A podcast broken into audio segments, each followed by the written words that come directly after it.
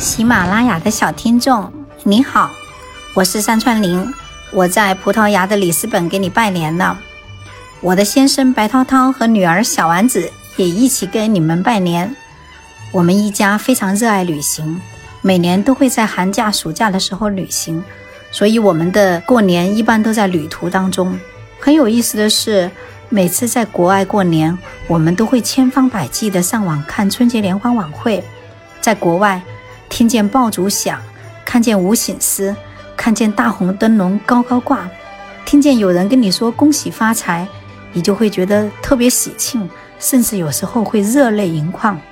我们在租的公寓里面包饺子、吃汤圆，跟外国朋友介绍中国的新年，我们会觉得春节比在国内过还要珍贵。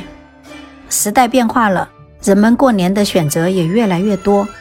我不知道你是怎么样过年的，我很想知道你是怎么样过年的。希望你可以错页面上我的专辑的封面。去顺应孩子天性的写作课下面留言，详细的告诉我。希望写作能够帮助你记录人生所有珍贵的时光。